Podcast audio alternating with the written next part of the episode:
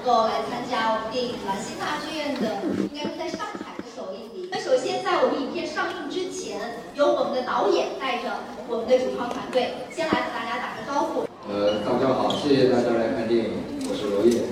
特别高兴。然后我想，呃，感谢呃推动呃促成这个上映的所有的呃帮助过这部影片的人，非常感谢。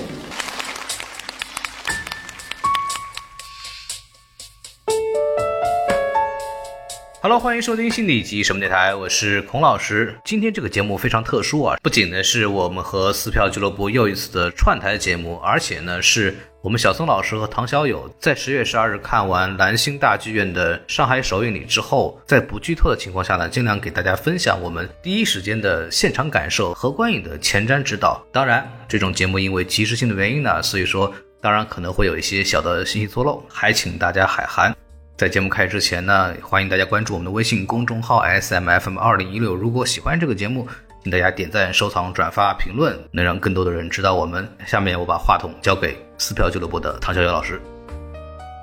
大家好，欢迎来到撕什么票俱乐部，好不好？因为这个串台太频繁，所以我们现在已经有了一个昵称。没错没错，这个串台特别频繁，这是我第二次过来。对，撕什么票俱乐部。那今天为什么会有这个串台呢？是因为，呃，托小宋老师的福，然后小友老师两个小字辈儿的老师啊，在这个串台节目里面，我们偷摸了一个工作日的下午，不算下午，我们其实是晚上，是，但要五点半赶到 人民广场。那你要么请假，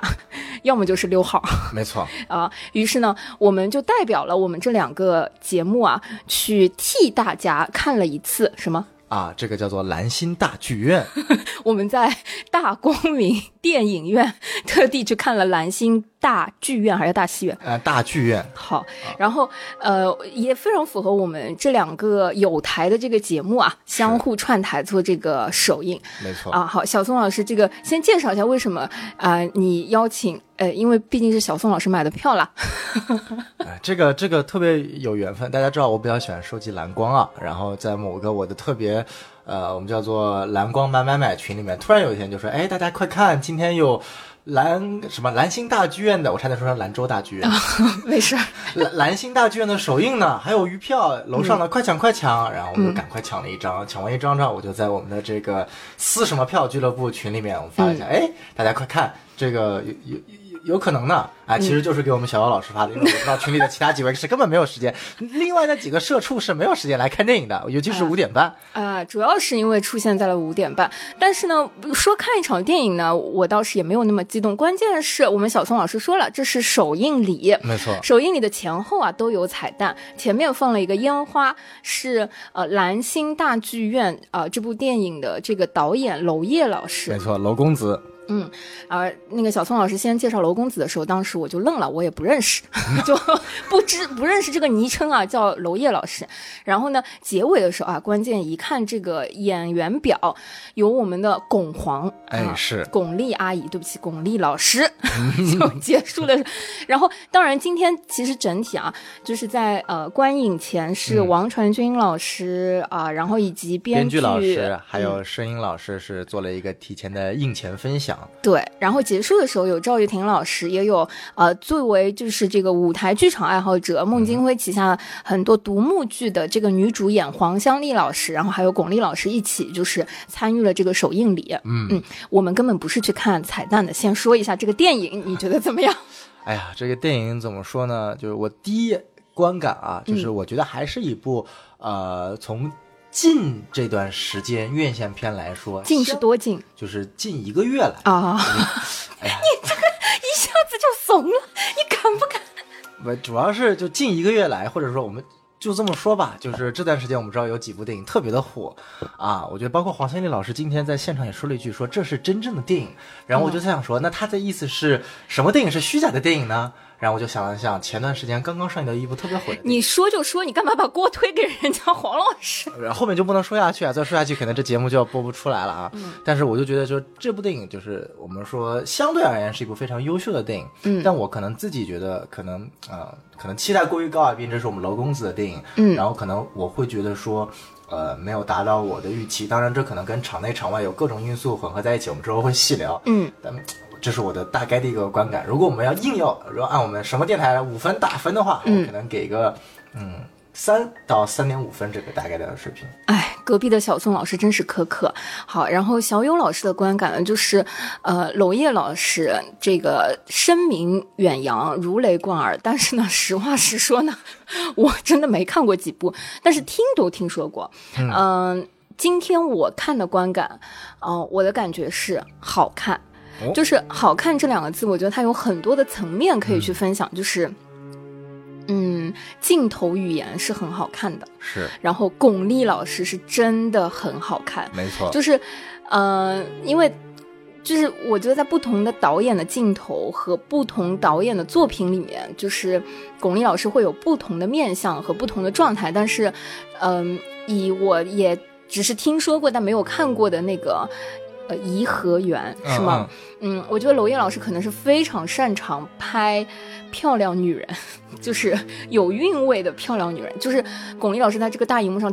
是真好看，没错，所以，呃，光是这两点，就镜头语言好看和女主角非常好看之外，啊、我觉得她的这个故事本身也挺好看的，就是从一个讲故事的方式上。嗯，它的线条特别多，然后线条之间的穿插啊，它的过渡呢，嗯，我不能说它非常的 smooth，但是它的这个过渡又有一些特别。当然，它生硬的地方，由于呃这个特别呢，我可能也就接纳了。所以，对我觉得他讲故事的这个方式也非常符合。就是它就是个电影，就是你想象它如果是个电视剧，我觉得有很多很多不合理的地方，但是没问题。就是今天它是个电影，所以整体上就有一种好看。对，这是我的那个感觉。当然我没有那么硬性的，就是啊、打分了。呃，就是，嗯、我个人的观感啊，我我是觉得这部电影一定要去电影院看。嗯，就是没错，呃，我相信，呃，就是在电影院，小友老师前半场，因为我跟小宋老师挨着坐，就我们刚出门的时候，他就说：“哎，你这个睡过去啊？” 我睡了一点点，朋友们就是一点点那个，但不影响我依然觉得它好看。确实不影响，因为前面就是为什么这电影要在电影院看呢？因为我觉得如果你拿着资源放在家里看，你要么看了二十分钟就把它关掉去看，就是那二十分钟，老师就是二十分钟那个 timing 啊，十分钟，小雨老师就眯了那么十分钟，就眯了十分钟而已，啊、对，就是，呃，我我分享一下，因为我其实是有一些那个预期，嗯就是我们在观影前啊，他在这个娄烨老师出场前，还有一些啊、因为它是一个世界各地的演员集合的一个这样的影片，没错啊、然后它前面有一点彩蛋是，嗯，邀约了在影片中参与过的一些演员啊、录制视频，其中，呃，呃，小田。切让，小田好，小小田就太帅了，就是忘了那个字幕的名字啊。就是小田切让老师就在这个花絮里面给我们剧透了一点点，打了一个预防针，就说哎，这个电影啊非常的美，然后、呃没有这个音乐，没有配乐，然后全程都是自然收声和音效，然后即便有音乐，也是呃作品里面就是情节里的自带的音乐。嗯所以我就有了一点点预期，就说啊，这个电影啊，你懂的，就是在家呢你也是看不下去。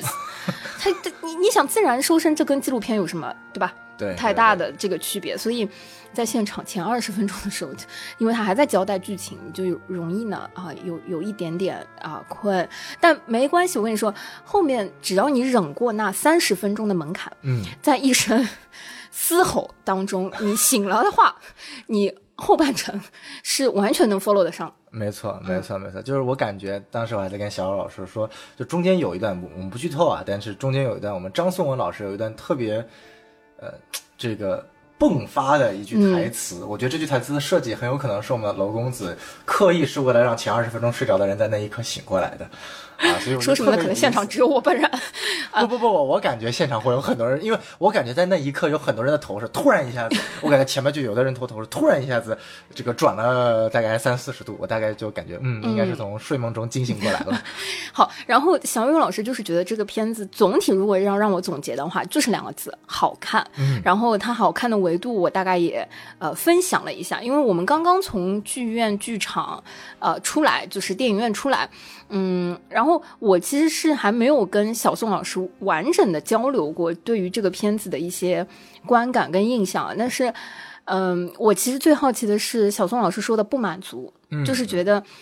既然这是娄公子的作品，那他应该。有他的样子，那娄公子的样子是啥样子？哎，这个其实我们从表象上来看，这部电影基本上达到了娄公子的表象的作品的特征。娄公子的表象是什么啊？就这么说吧，就娄公子的电影，首先就这蓝蓝星大剧院，我估计这个电影票房应该不会太好，因为它本身有三个特别劝退的因素。第一个因素就是黑白电影啊，这个我不用说，我觉得。大众其实并不是特别能够接受黑白片的这个呃艺术处理的啊，包括这两天正好有一个特别大的案例是《永不消失的电波》电影版，由中国电影资料修复馆专门修复了一版，由黑白转成彩色的 4K 修复，然后放到了电影院，然后反正是在我的朋友圈以及做电影的人基本上全是在骂的。啊，我觉得这个待会儿我们可以讨论一下这个点啊。当然，这第一点，第二点，刚刚小老师也提到了，这个电影是没有所谓的 BGM 或者 OST 或者配乐的，它都是以收自然声、环境音，甚至说影片中自己本身带的乐队的配乐。所以说本本身它是一个比较自然、比较呃不带有呃外在的情绪来渲染你的这个剧情的。对于很多观众来说也不是特别好接受。第三点就是我们知道娄公子有一个特别大的特征，就是他的摄影风格啊。是叫做左右摇晃肩扛，把你晃到不吐为止的这个摄影风格啊，尤其在影片一开始那一长段啊，就是前面一开始在出影片 title 之前的那一段，我就开始感觉，嗯，这是娄公子的感觉啊。对了对了，但其实说实的话，我的感觉是，前面二十分钟或者前面半个小时，尽管它很沉闷，很容易发睡，但是。那是我感觉到的娄公子的作品的一个感觉，反而后面我会觉得有点商业化，就是后面你会感觉就是哦，有一个情节，包括巩俐怎么深入这个这个跟这个日本人之间的交流啊，然后包括最后在剧院发生的一个事情啊，就它是一个很商业片的拍法，但拍到最后，我并没有感觉到我会有那种特别强的回味的感觉，呃。首先，这个影片的视听效果是非常好的，尤其是在呃听觉方面的。尽管它是没有 BGM，但是我觉得它在，尤其是对于整个环境的处理，包括几个过渡到，呃，他乐队在现场这个表演的这个感觉，我是很喜欢的。然后，另外，我觉得，首先，嗯，我不知道，就是呃，大家对于娄烨的娄公子本身的印象了不了解？因为娄烨被称为禁片之王，或者叫做娄烨出品并出，呃，娄烨出品必出。竞品，对他，我记得是他导了有十一部长片吧，大概好像只有四部在国内公映过。嗯，然后他前前后后应该被中国政府禁了七年的时间，其中苏州河当时是禁了两年，然后颐和园禁了五年，加起来七年。然后另过另外包括乱七八糟，包括《浮城谜事》当时呃要国内公映的时候。呃，删前前后后删了好久好多片段，导致娄烨最后是没有在公映版本的《浮城谜事》这部电影署名的。嗯，然后我们知道，呃，最近上映两部《风中有朵雨做的云》，嗯，以及这一部《蓝星大剧院》，理论上其实都是在很早之前，基本上是两三年前就应该公映的。嗯，但都是经历了很多波折，最后才在两年之后上映的。所以说。可以看到，呃，我觉得娄公子本身他带有一种特别强烈的，呃，他跟其他第六代导演最大的区别是，尽管他也是在讲现实主义，但他带有是非常强烈的城市的一个特点的。从苏州河这个毋庸置疑，我们是讲上海，包括他有短片叫做在上海，嗯啊，然后到后面。呃，这个风中有朵雨雨做的云是讲广州的，然后包括前面浮城谜是有武汉，然后包括呃春分沉醉的夜是讲南京，就是它有非常强烈的城市符号。嗯，但是在这部当中，其实我并没有感觉到他所描绘的上海，就尤其作为自己的故乡，我没有感受到那种特别强大的。带有对于这种城市的印象符号的一种展现，感觉上海它只是一个发生这个故事的场景，整个故事就是毋庸置疑是在我们所谓的这个饭店、这个酒店以及这个兰心大剧院之间两点一线正在穿插的一个故事。嗯，然后是由呃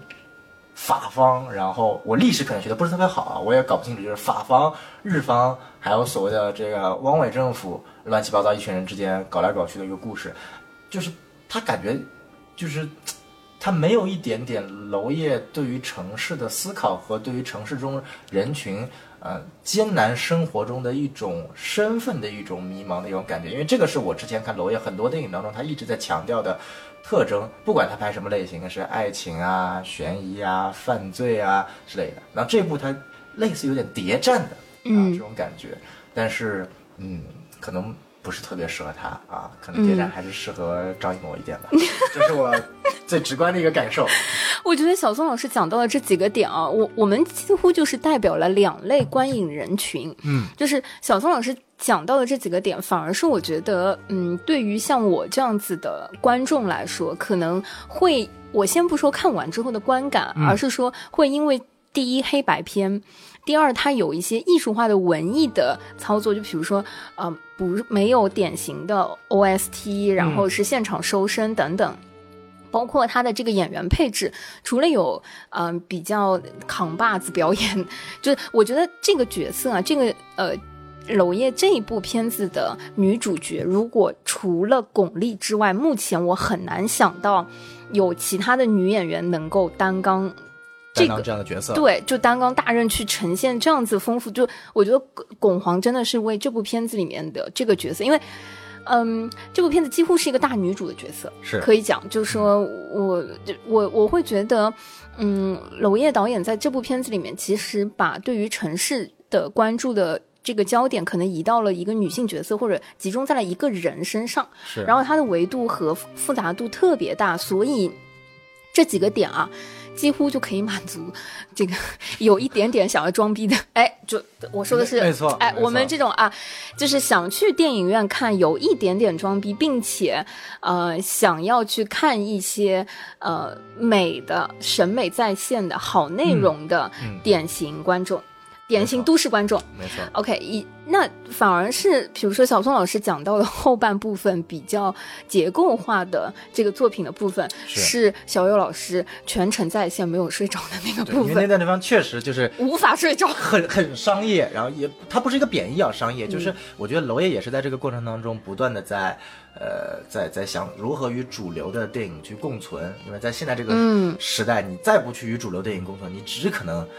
消亡。嗯啊，你比如说贾樟柯已经开始在慢慢的与主流电影共存了，从他一开始的纯文艺片慢慢转成类型片，啊，包括《山河故人》到《江湖儿女》，像娄烨，我觉得，嗯，从《风中》然后再到这一部，其实也是在一个类型和商业的当中，在相应程度的一个去融合吧。其实融合好不好不说，但是确实，它本质上肯定比所谓的我们十一档的两部献礼片，它在艺术上和这个我不知道这能不能说啊，就就就要好那么一些些。嗯，就是他的艺术的处理跟审美真的是非常的在线。然后小宋老师讲到，就是对于都市人群生活和底层人民生活的这个片段，其实有两个镜头的画面。我当时在电影院看的时候，就有一点点疑惑和出戏，说为什么他要在这里放这个东西？嗯呃，先说这个剧啊，就我们说到现在呢都没有讲剧情，因为实话说呢也没有那么重要，只要你去看了，你就完全能够 get 到它这个剧。就我觉得这个剧情啊，它到底讲了什么啊？最后反正也不是那么重要。不重要对，就是美是它最重要的一个点。然后呢，呃，甚至我觉得这个片名啊叫蓝星大剧院，不如叫哎叉叉大饭店。对我一开始也是这么想法，就是我觉得整个故事是围绕在那个饭店发生的，为什么要叫蓝星大剧院？但是呢，出门之后啊，我跟这个小宋老师两个人对了一下，都没有记得住那个饭店前面的叉叉叫什么名字啊没。错，我们只是在最后 滚字幕的时候看到很多的。外景和这个内饰是感谢上海和平饭店啊，大家已经能够感受到，就是它确实就感觉就坐标就是说是上海和平饭店发生的这样子的一个故事。嗯，其中我说，呃，比较有可能娄烨对于城市人民生活这个思考的这个镜头是什么呢？嗯就是这个饭店的饭店经理在其中一个、呃前二十分钟到半个小时左右的空镜里面，他在呃一个楼道里找找人或者找东西，然后进入到了底层的这个饭店幕后的呃洗漱、熨烫啊、然后呃工作间，没错，几个镜头的切换，然后切换到一些女工在洗衣服和女工在熨烫，和饭店正面和饭店外部的那些车水马龙和这个形象形成了鲜明的对比，然后就没有然后了，就就是哎，这个镜头啊，我觉得如果剪掉，一点影响都没有，好不好？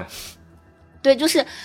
就是一不推动剧情。二没有，就反正就是一个导演个人意识和个人风格的一点点在里面的这个体体现。对没错，我觉得可以这么理解，因为呃，我是觉得在这个观影过程当中呢，有其实有几点还是比较能够呃让我感受到新奇或者说喜爱的。嗯比如说，首先我觉得第一点，呃，它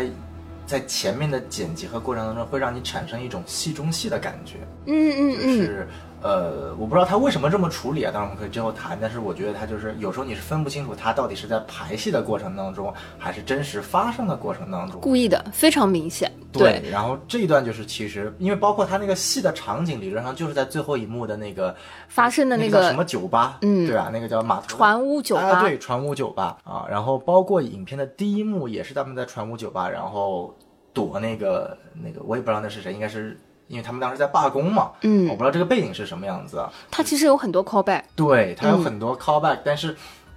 就是说它会有很多给留白的空间，让你去遐想这到底是怎怎么样子的。包括巩俐这个角色，呃，他最后为什么要做出那样的一个行为，其实也是我在观影的过程中到最后，其实还是有一点疑惑的。我不知道嗯小欧老师是怎么看这个？哎，我当时在电影院啊，也有内心的这个疑惑，嗯哼，因为。嗯，这个角色啊，就他其中一直埋了一条暗线，和你时不时就会想说啊，那个答案到底是什么？没错，嗯，然后巩俐老师在最后会有一个揭晓的一个动作，然后这个动作我当时就想说，哇，这女子太了不起，太深谋远虑了。她可能是为了更大的战局和更高的这个思考，所以做出了那样子当下的那个决定，就嗯，就是 respect，OK，、就是 我我当时就觉得说，哇，这个剧本真的，我我就这个主角啊，嗯他嗯不奉为神明啊，真的是他浑身上下没有缺点，就点简直就是一个超级无敌金光，呃，吸引人的大女主。就唯一的缺点是怎么会看上赵又廷这种角色？就不是说赵又廷这个演员啊，就是首先第一，他这个角色设计的就很奇怪，然后这也是我觉得这个影片很很纠结一点，就是我我其实没有 get 到为什么娄公子要选择赵又廷担当这样的一个角色哎，。要有对比啊，都是哎这种演技和那个、哎，对不啦？这难道难道说就是说这又是一部所谓的要依托就是顺着时代的一部政治正确大女主剧吗？就我当时想的时候是是没有往这方面想的，我就一直在想，就是说，呃，不管从赵又廷的演技还是这样的一个戏剧导演这个身份这个角色来说，就是他没有让我感觉到他能够成为导演的一种。特质，他整个的台词就是哦，戏开始了，灯光放下，大家开始吧，然后大家准备好了，要准备开始了哦，不好意思，这个哎呀赵又他一直是个很工具化的角色，哎呀，赵又廷老师在这个戏里面这个角色，他用自己的台词已经讲了他的功能。他说从头到尾，原来我就是一个棋子，就就说了呀，就是工具人的事实已经替你好吧摆，在了台面上。好吧，就是呃，也也也许可以这么直白的解释啊。就我看的过程中就一直觉得，呃，因为我我是觉得黄是的黄湘丽老师和是叫黄湘丽吧，是的，黄湘丽老师和巩俐老师演的其实是就是相对于我来说是很入戏的，他们人物之间的那种本身他们的互动和他们对于整个角色的诠释，包括黄湘丽老师跟呃王传君老师，王传君老师的这个对手戏，其实也是那一段，我直接就想到了，我不知道娄烨导演有没有借鉴啊，就非常非常像呃 Quentin Tarantino 在《无耻混蛋》里面的最后那一幕，嗯。因为我呃，小老师你看过是吧？嗯？嗯，对，就是一样的，就是一个，当然那个那个他们展现的是一种相爱相杀，这个我们知道明显看出来不是相爱相杀，但是情节设置还是蛮有一种呃相似的感觉，可能是一种致敬吧。啊，我觉得这个设计的还是很有新意的。但是赵又廷老师的这个角色呢，就让我感觉全程，呃，也许你可以把它当做一种工具人的视角。但是从我对于这个角色站在整个戏的上面的立场，就会感觉他特别的多余。包括这条爱情线，它的目的是什么？巩皇饰演的这个角色，他真的爱这个男人吗？他到底爱的是谁？他为什么？他对于自己这个，呃，女演员的这个身份的认知到底是什么样子的？就是说，她其实也是有种，就是如果这么说，巩皇她这个角色也是有种对于身份的认知的迷惑。她到底是一个所谓的被法国人养大的特工，还是一个女演员。这样的一个认知，我觉得其实也是在这个过程中，包括最后一幕，其实最后一幕所谓的戏中戏，你不失为可以看成巩皇这个角色在弥留之际，他可能嗯他存在的一种想法，可能更偏向于他其实想要去真正成为一个没有那么多其他身份，他只想成为一个女演员身份的这样的一种认知，这是我的看法嗯啊。然后，所以也有可能他最后做了那个决定，包括其实、呃那句尼采的话。啊，大家在影片当中可以去看一下，也是整个影片当中最后设立的一个题眼的一个嗯，甚至尼采的这个话是在《少年维特之烦恼》这本书的那个扉扉页页和这个呈现当中，所以它其实有很多的，嗯，我觉得偏。嗯，知识分子其就是就是那种嗨点和和那个梗的那个存在的，嗯、对一些设置吧，对，没错，没错，没错。对，其实我我自己看的时候还有一个疑问啊，因为我整体看会觉得，嗯，整个片子可能比较符合呃西方电影市场的这个喜好，因为嗯、这两年其实我们看整个韩国电影在呃尤其是韩国的类型片、商业片，就是文艺类的类型片，其实被整个呃西方电影圈还是非常的追捧的，嗯呃，以及就是这部作品它其实在威尼斯电影节是作为呃第一次在呃世界范围内就是亮相，嗯哼对吧？嗯所以我其实蛮好奇，就是呃，整个海外的电影市场和呃整个娄烨老师娄公子在海外的这个风评和这部片子在海外的这个评价到底是什么样的？嗯嗯，因为 呃，我们从换一个角度去说这件事情啊，因为呃，说实在话，我作为一个蓝光爱好者，不得不承认，娄烨老师，因为很多人会相比说娄烨老师会跟比如说王家卫导演啊，或者说贾樟柯导演啊，这一些偏独立、偏艺术的一些导演，因为本身贾樟柯和他都是第六代导演，王家卫也是，王家卫其实也一直是在对于城市、对于人的身份上一直在去考虑的。同样，王家卫也特别喜欢拍上海。嗯包括他的《花样年华》，嗯尽管他设置在香港，但他其实是在拍上海。嗯那同样的，娄烨也是在拍上海。那跟王家卫、贾樟柯相比的是，呃，娄烨在国外不能说没有认知度，但是其实是远远没有另外两位的认知度高的。啊、一个侧面反映是王家卫和呃贾樟柯基本上每部影片都在国外出过蓝光碟，这意味着什么？意味着国外市场认可他们的。影片水平和影片质量会为出蓝光碟而买单，嗯而娄烨导演至今为止只有在今年的上半年，呃，才由台湾发行了第一张他的蓝光碟是《苏州河》，也是他目前理论上应该是，啊、最受大家呃关注的一部片子。嗯啊，然后包括其实尽管他在呃像戛纳拿过最佳编剧奖是《春风沉醉的夜》，我记得是。啊，呃但是其他几部片子毋庸置疑到现在没有发现过蓝光，具体原因其实我并不知道为什么，但是呃，至少从这个侧面可以看得出来，娄烨是没有像其他几位导演，嗯，这么受国外认知，所以娄烨一直处于一个非常尴尬的地位，他既无法像张艺谋、陈凯歌、冯小刚之流进入到中国主流的商业市场，他也没有办法像贾樟柯、王家卫、呃杜琪峰 或者吴宇森成功的打入了西方、欧洲或者好莱坞市场，或者像李安一样，就他中间处于一个很尴尬的境界。可以看出，娄公子确实一个非常理想主义者的人，他宁愿被国内禁片了，他也要拍，因为其实理论上他在颐和园被禁的过程当中，他是没有听话的，他跑到香港去拍了，秘密拍摄了《花》和《春风沉醉的夜晚》两部电影。嗯所以说，我觉得，嗯，他其实一直代表了呃热爱电影的人和有一颗这个追求艺术的心的这一类的人的一种精神追求吧。这也是为什么很多人会把他称为娄公子嗯啊。为什么不叫他娄烨导演，很多人给他称为娄公子？因为大家真的觉得很向往，或者说很佩服他的，呃，这种精神。嗯嗯，所以我作为一个影影迷阶段，就是我觉得是一个小白的观众来说，我只闻其声未见其片，就是，但也可能就是会不会有一种情况，就是越近越有名啊？他，但你不得不说的是，他也是因为被禁这件事情才呃才出名的。就像你说的，你其实没有看过他几部片，但你知道有这几部片子的存在。嗯其实你比如说是一百个人知道有《颐和园》这部片，因为它被禁了，但可能只有一个人真正看过这部片。嗯啊，这是一个也是一种，其实也是一种方向。嗯，但不知道娄烨导演以后呃他会怎么样去去发展吧，因为我们可以看到其他导演其实不管从商业角度还是艺术追求角度，其实都找到了一条相对稳定的道路。嗯啊，比如说嗯另外一个我特别喜欢的导演贾樟柯，贾樟柯其实有非常非常成熟的呃国外艺术院线和呃比如说呃实体销售这一条的赚钱途径，嗯。这也支撑了他可以一直在自己的老家乱七八糟搞什么电影节、小吃街、振兴文化产业，对吧？其实贾樟柯身体里是具备着一股商人的范儿，只不过他追求文艺、嗯，啊，但是娄烨我感觉就是真的文艺青年。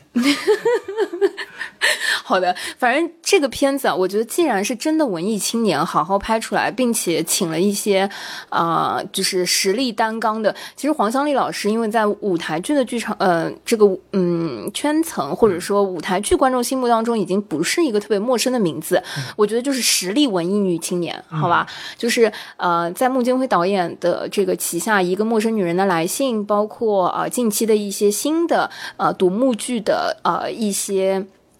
呃，应该是女呃只有一个演员的独角戏的这个呈现来说，也层出不穷的一直有新的作品，所以这个是黄湘丽老师在大荧幕的。初次尝试，那文艺男女青年们，我觉得去到电影院冲这部电影呢，应该是不亏的。没错，尤其是戏呃，这个我们叫做戏剧粉吧，因为我其实是第一次，因为我之前没有看过黄湘丽老师的戏剧，也是第一次在大荧幕上看到他的作品。我相当于我第一次认识他这个演员，但是给我的感觉是一个呃，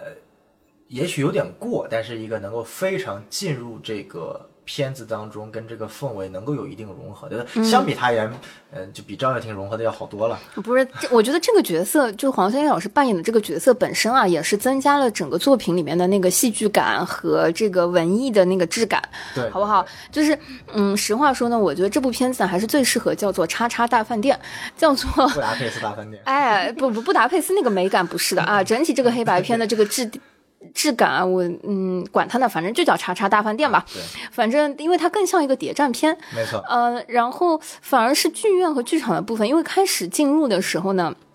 我跟小松老师在看之前还在啊、开玩笑说啊，这个符合我们这两两个台这个串台的这个部分，可能是因为这个片名啊，它讲的就是一个女演员啊，就是讲的一个戏剧啊。实际看下来之后，跟大家分享一下，就是没有什么大关系，好吧？你们也知道了，这个作品里面的这个导演啊。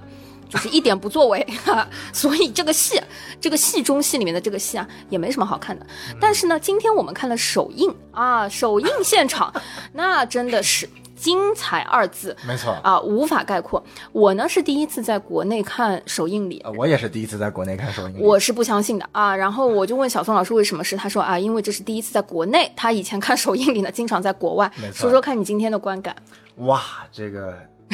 你这个哇，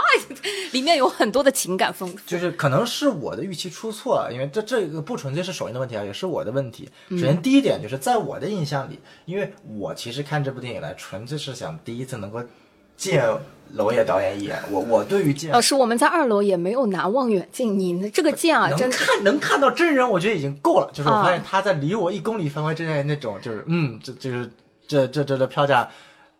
花的值了，嗯。啊，这是第一点。然后，但是我当时期待的就是说你，因为当时我们知道，就是说映前会有娄烨导演的这样的一个呃出场嘛，嗯。我的感觉就是可能更像那种电影节或者那种专门的学术放映，他们会有一个人类似于座谈的形式，一千个人，那个场子有一千人没有吧？没有但是那个真的是吓死了宝宝，就是这个看电影啊，上下二楼。我以前在电影节也是看过这个场子的，嗯但这个场子你要做学术放映啊，有一点过分了，老师，这个期待就是很不合理，好不好？啊，那可能是我的期待不够合理吧，但是说，嗯但是我没有想到，就是，但是后来想想也是，你看一场首映礼，其实相对于我们这些，比如说是啊、就是那些偏对这个电影本身感兴趣的，其实首映礼更多的是为这个片子里的演员的粉丝而准备的。啊，我们可以这么说，因为首映它最大的目的其实是希望有人能够去宣传这部电影，嗯而宣传的最主力军，说白了其实是演员的粉丝，而不嗯是所谓的比如说导演的粉丝。是是是，我现场看到了应援牌，现场看到了横幅，就是一楼啊，朋友们都是有组织、有纪律的，这个坐下来就是打 call 赵又廷老师的这个灯牌，我真的服气啊！没错没错，就是这是我也是我第一次，呃在电影院看到这样的氛围，因为国外完全不一样的是，国外也国外当然也没有首映会座谈啊，但明星会登场，然后会有一些简单的交流环节，呃，但是好像就是没有像国内这种把电影首映场做成演唱会现场的这种这种 feel。也不是主办方的意愿了，我觉得。但是我们自发的就会有这样子的一些操作。但是我今天自己观感，我觉得比较有趣的是，嗯，我我因为也在呃这样子的，就是。同样，这个厅啊，大光明的二楼的，就是有两层楼的这个厅，看过电影节的作品。然后当时非常巧看的是，嗯，Woody 的那个电影，啊哈，对，就是电影节，我觉得大家还有一个预期，我就是来看电影的。没错。但是今天啊，我觉得 现场观众的这个对于秩序维护的这个挑剔感，就特别容易激动，特别容易动怒。是 是是，就是现场在观影的过程当中起了很多的纷争，就时不时没错。我有的时候觉得忍一忍，可能这个 观影效果会更好。没错，我大概计算了一下吧，整个观影过程中总共掉了九次手机，反正不管掉了什么，就发起嘣的声音是，我是不是有？我就想是不是那些人睡着了，然后手上的东西不小心掉下来了？就我一直在想这点。然后这是第一个，然后第二，反正我们的后右后方一直有稀稀碎碎的争吵声音，好像是两个男的一直在互相骂骂咧咧的。对，然后我们的左前方靠近这个二楼最前面的位置，似乎有是一帮粉丝乱七八糟，天天吵来吵去。然后临近整个影片放末尾字幕的要开灯的时候，发生了最大的这个一次一次冲突，然后多人反正站了起来，然后站在我们后面的人就说前面人坐下，因为其实说实在话这。这个我觉得也很好，也也可以讨论，就是说观影秩序的一种极端化的呈现。我们知道，就是我其实回国之后一直看电影有一个非常蛋疼的感觉，就是你确实国内的观影环境会比较差一点，比如说有人说话、吃饭，甚至我吃饭有有有。就我看过的最离谱的是什么？就是大概一个月前那个贾樟柯的《一直游到海水变凉》上映，我当时专门挑了一个没什么人的场，我就想安安静静的享受一下文艺片。结果跟我同场还有两个人，我就想两个人应该没有关系。但最牛逼的是前面那个女的坐我正前方，从头到尾，因为那部电影讲的是文就是文艺作家的一个访谈嘛，就每出现一个作家，这个人就拿起手机拍一张；每出现一个作家，拿起手机拍一张，中间正好要凑齐九图发朋友圈的呀。不止九图，他至少拍了有三十次，就是他。他我就是一直，他每隔一两分钟拍一次。我前面，因为他知道我正前方，我前面忍了，那毕竟不像说话。但后来他实在太影响我了，嗯就是每隔十秒钟，每隔二十秒他打断一次。然后后来实在忍不住了，因为我爸妈还，我跟我爸妈一起去看的。我后来我提醒他，我说拍拍，我说你你别拍了，有点影响我们后面看。嗯嗯。然后这个，然后这还不是最蛋疼的，最蛋疼的是什么？嗯。他往旁边移了两个座位。继续拍，这不是继续拍最蛋疼的，结果发现最蛋疼是什么？他开始时不时的回头看我，大概每二十秒回头会看我一眼，我用余光瞟到了，但我也不知道他要看我什么。直到我发现什么，就是我不是戴着口罩嘛，有人要戴口罩，然后后来实在太热了或者太闷了，我把口罩只要放下一下，那个人看到了说：“哎，你口罩没有戴哦，你也违反规则了。” 哦，我当时就震惊了，你知道吗？就是他为了还我那么一下，就一直在盯着我，电影都不看了，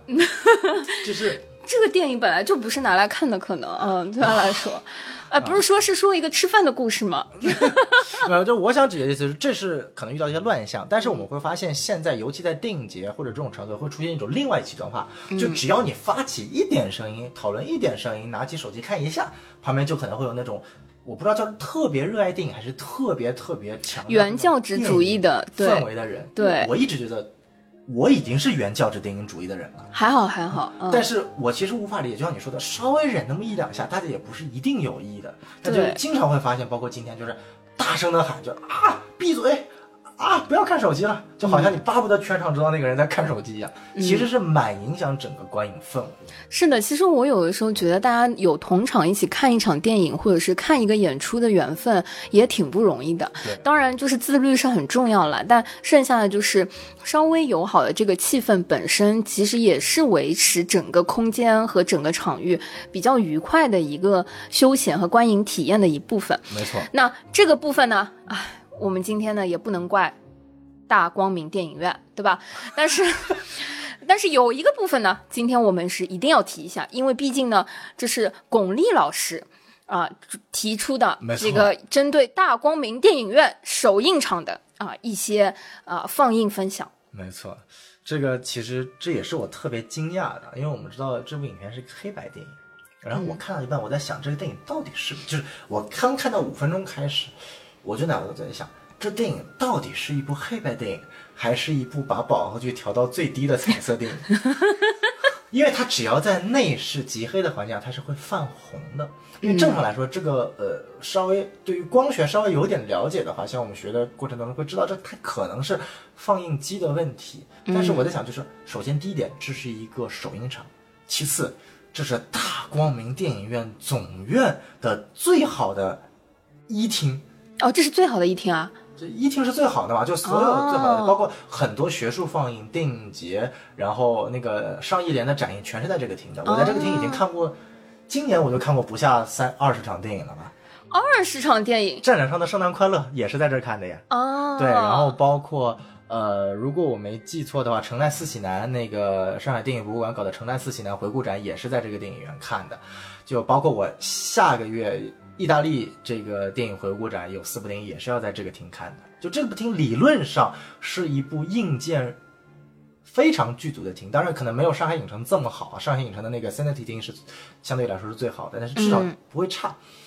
但是就像我们说的，就是看的过程当中就会发现有有时不时的泛红光，然后电影一结束，我们就在群里讨论，然后就马上我们就在聊说这电影到底什么原因啊，然后聊了没几句就看到巩皇登场。啊，巩俐老师登场，就是借首先先借着主持人的分享，是说非常抱歉，觉得今天给大家整个观影体验，由于设备的这个原因，在首映场的时候没有调试好，所以整个色度它会偏红。然后其次是，呃，巩俐老师登场之后自己再重复了一次，说，呃，非常遗憾，还是，嗯，希望大家能够真正的感受这个黑白片的这个质感，再去看一次。就是一般来说，我们首映场总归会给电影院一点面子，但是巩皇我不知道那天是不是真的是被气到了，还是不是那天，就是今天，就是一个小时之前，对，还是怎么样？就是我我其实，而且当时巩俐老师相当于说他其实是语他的语速也是没有完全准备好，也是有点坑坑绊绊的。我是感觉他就是真的是没有出现这种情况，然后真的是把自己内心最直观的，因为他直接就是说希望大家去。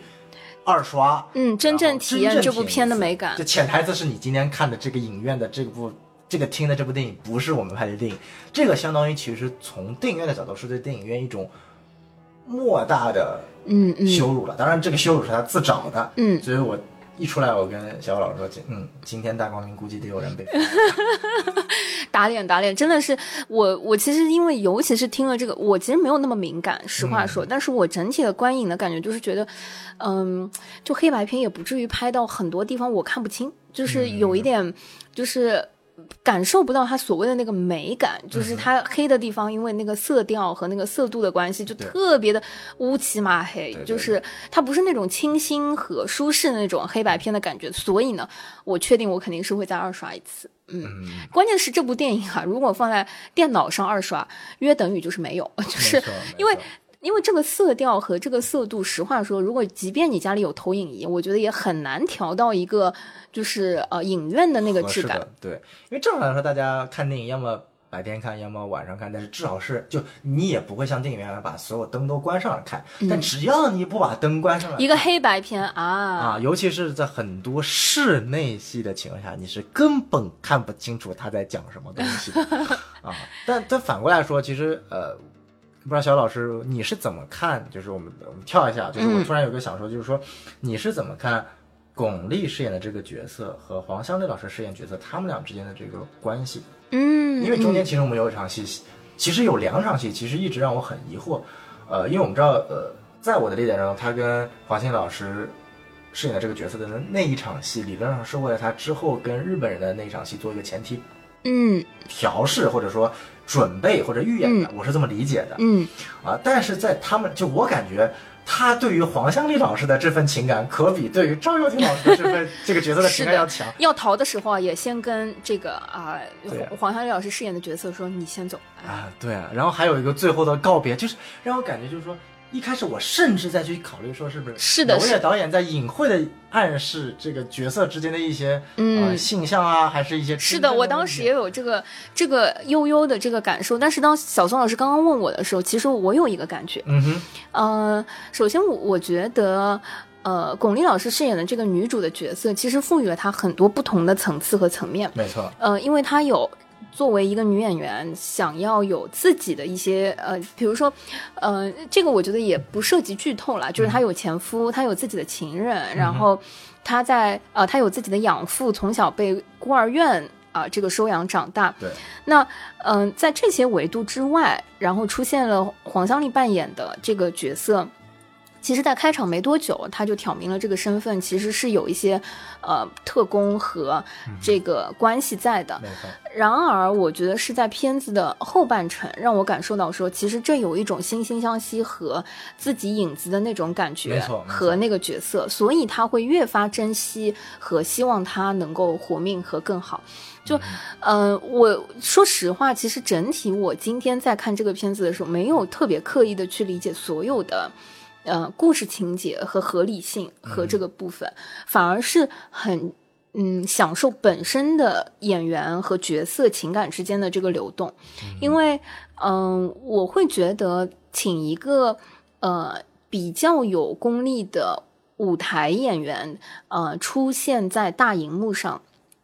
在扮演这个角色的时候，我觉得是有导演的巧思的，因为这个角色他可以做的稍微用力和稚嫩，反而会显得好像比较符合这个角色的一些特质，而舞台剧演员。进入到呃大众媒体，比如说电影或者电视剧的时候，其实他未必会非常适应，因为自然会带着一些呃舞台表演的一些有一些用力的痕迹，而这个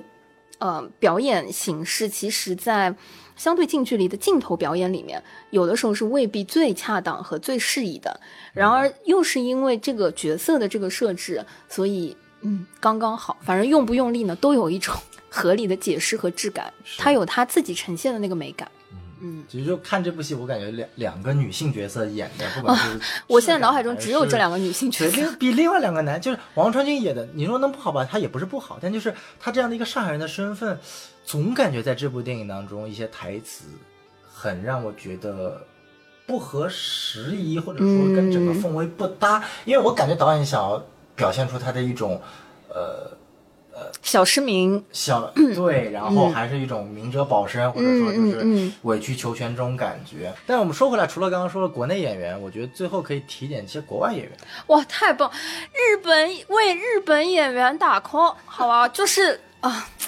那个小呃小田切让老师，嗯真的就是我本来只是觉得帅，嗯我刚一出场的时候，我只是觉得，嗯，这个啊、日本男演员就是了不起帅。但实话说在，因为呃，娄烨老师这一次的电影表现里面有大量的特写镜头，没错，这也是我觉得呃一定要去电影院看的原因，因为你家里的这个屏幕再好，这个投影再棒，你凡是大量的室内镜头在黑白片里面你看不清啊，你就约等于看不清所有的表演。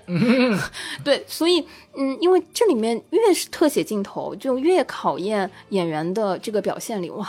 小田切让老师的这个特写真的是让人动容。没错，两个日本演员各有各的优势。我觉得小天先生饰演的这样的一个角色，他其实，在最后一场跟巩俐的对手戏中，你能看出他内心的一种脆弱，他对于妻子的那种思念，甚至他有个表情，就是当巩俐跟他说他的妻子其实死了那时候，他的那个细微的脸部表情变化，其实是我约等于理解成一种绝望，就是他在那一刻相当于就是说、o k 我管你什么国家大义、密码本，我全都不管了。哦，我老婆死了，就是那种其实你也能看到一种在那种纷乱时局下一些小人物。就你比如说赵又廷那个角色说了，我其实是妻子人啊，但是他是说出来的，但其他所有角色是在用他的演技来演出来，他们其实是真正的工具人。哎，你什么意思？人家 这个，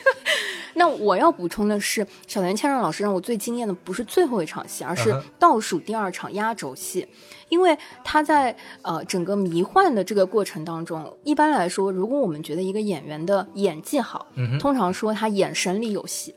哇，小田千让老师在没有任何眼神的情况下，太厉害了，就是闭着眼。那几分钟的这个表演，哇，真的是太传神，而且情绪之复杂和它里面的这个转换的这个嗯，就是复杂程度，嗯，反正就是厉害，而且尤其是你知道。嗯、呃影片开始前看了小田切让老师的一个彩蛋的视频录制，哎呀，我正好去上厕所，我根本没有听到他在讲什么。听讲什么不重要，这个镜头是真帅，我跟你啊，说，那确实确实确实，他那个发型也很帅。哇，日常是真帅，嗯，所以你就再加上影片里的那种，就是一个好演员，就是他演什么像什么。嗯哼嗯哼嗯哼，除了两个日本演员之外，我觉得，呃，这个演这个巩俐这个角色，她的养父我也是特别喜欢的。哦，法国演员，对，法国演员，因为我觉得他那个老头的这个角色，其实相当于说没有他的最后的那段戏，整个影片是在最后轰然垮掉的。嗯，但是他最后那段戏其实是把整个影片给提上去了。嗯，就有点类似于像那个《Call Me by Your Name》最后父亲跟，呃，我忘了那个角色叫什么，但就是田茶演的这个角色最后那一段话就没有那段话，《Call Me by Your Name》就是一个小黄片，嗯、就是一个拍的很文艺、很清新、呀很漂亮的小黄片。那同样，这这一部片子如果说没有最后那一段法国演员的那场戏，其实它就是一个非常非常普通的大女主谍战片，我们可以这么说。嗯但是那段戏其实最后那段戏，包括他跟两个日本军官之间的这种互动、嗯啊，其实当然这一个是剧本，一个是演员，一个是最后整体的那个镜头的调度，其实能够看得出来，就他想通过这个角色的内心，发现其实没有一个人是在这个战局过程当中收获了所谓的胜利利的。嗯啊，这个可能也是我们回到最后，哎，聊了一圈，发现其实聊一导演这部影片，可能还是在讲每一个人的身份的一种呃陷入和迷茫，只不过他没有在跟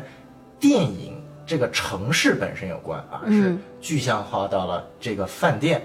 和这个剧院。那这里我就要提出来一个问题，就是为什么这部影片特意叫兰心大剧院？因为我不熟嘛，真的有兰心大剧院这个地方存在有的呀，上海就是有一个兰心大戏院，而且啊、呃兰心大戏院确实跟就一定程度上，我甚至觉得这可能是呃，因为当然它是由小说改编了，但它可能也是真实事件改编，因为嗯、呃所谓的兰心大戏院和和平饭店，呃，曾经在呃一九三七年到一九四就一九四零年左右，它其实在老上海的。这个历史脉络和呃文艺舞台上确实是有呃类似的这个定位和类似的这个分量了。嗯，哦，对，现在兰心大戏院还在运营呢，只是就是那当然，只是戏可能没有那么啊那么多那么好啊。我的哎脑子里只有美琪大戏院。啊，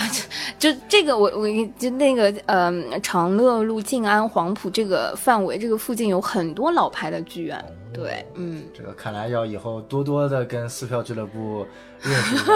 了解一下戏剧的这个行业的知识。不不不，只是碰巧碰巧啊！你要是呃讲到北京的这个就是传统剧院什么，我可能就没有那么熟悉。对，对，就是嗯，反正我觉得整体上来说，大家不不必把它觉得这是一个跟呃戏剧。有关的作品，其实我整体看的时候，觉得它就算放在车墩啊，对，它可能也有一部分是在车墩拍的啊。反正就是，嗯，整体这个故事就算架空，它也成立。就是就像小宋老师说的，其实这一部片子，我觉得它只是借用了老上海的氛围和这个时代背景。对，但是，呃，我个人认为这个片子对于整体的这个。呃，城市的连接确实是很淡的，就是它放在呃香港，放在把呃一放在沈阳都可以，哦是吧？哈尔滨就像你放在悬崖之上那个城市，其实也没有什么是区别的。因为我其实这部电影中没有太看得出来上海这个调调。就对。除了王传君那几句特别我感觉不合时宜的上海话之外，是的，是的，连就就是一些元素化的东西，我觉得其实也没有视觉元素化的东西也，也很淡很淡，所以它就算架空放在东北的环境也 OK。所以，嗯，我还是觉得它，呃，回归到演员作品和审美上的一些呈现上，可能不会让呃文艺男女青年 特别失望。就是他确实是我我个人近期那个近期可能有呃一两年吧，哦，一两年，对，就是因为疫情之后，其实我觉得在电影院看到的文艺片的量确实也是呃更少了。对对，所以它也是近期我觉得在电影院看的文艺片里面，我觉得是属于呃美的，就审美非常在线，然后好看。没错，没错，没错，这个确实，这应该也是疫情之后我看过的，在视效上和视就从视听层面两个层面来说最优秀的一部片子吧，比这个长津湖这个所谓的 这你看了吗？你看了呀。哦，你不不不，今天我们的节目不聊长津湖了，好不好？就停在这一这一趴。停在美的东西上，咱们不去想其他的了。好的，谢谢大家，这就是我们今天呃撕什么票俱乐部。哎没错以以后可以经常约着一起看电影什么之类的。没有问题，这样这样，你跟跟孔老师就可以配一下对，都可以在影院睡着了。啊，就基本上我大概熟悉你跟孔老师对于影院在影片看电影的时候睡着的这个契机节奏，基本上是一致的。哎，我们就是一些很俗的大众观众呀。不不不不，这这这，我是真的是忍着没睡，我是忍着没睡。哦哦哦哦这个这个，其实说实在话，前面确实很闷，没关系的，朋友们，反正你们也知道，就是顺一点点不影响观感，不影响，好不好真？不影响。好的，谢谢大家，然后也非常期待大家可以跟我们分享你们去电影院看了之后跟我们不一样的观感和一样的观感，谢谢。好，谢谢。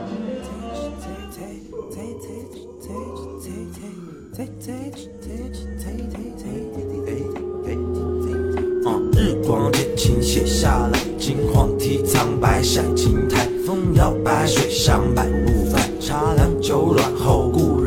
门扉半开，红杏出墙就自在，猫戏耍在窗台，各一黑一白，千金难买邻家小妹好身段，在庭院里徘徊是流畅的乱，一抬抬，二抬抬，头一埋，谁都明白，光阴一场似流水的情怀，十五六岁方才二十五六最精彩，不知不觉又是一载春暖花开，迎面扑向来，犹在犹在，闪电破雾霾，我心情颇畅快，浓墨又重彩在庭院之外，花旦姿态一开，煞是人山人海，日光渐倾泻下来，金黄体苍白晒青苔，风摇摆，水上白不翻，茶凉酒暖后故人来，风摇摆，水上来，风摇摆，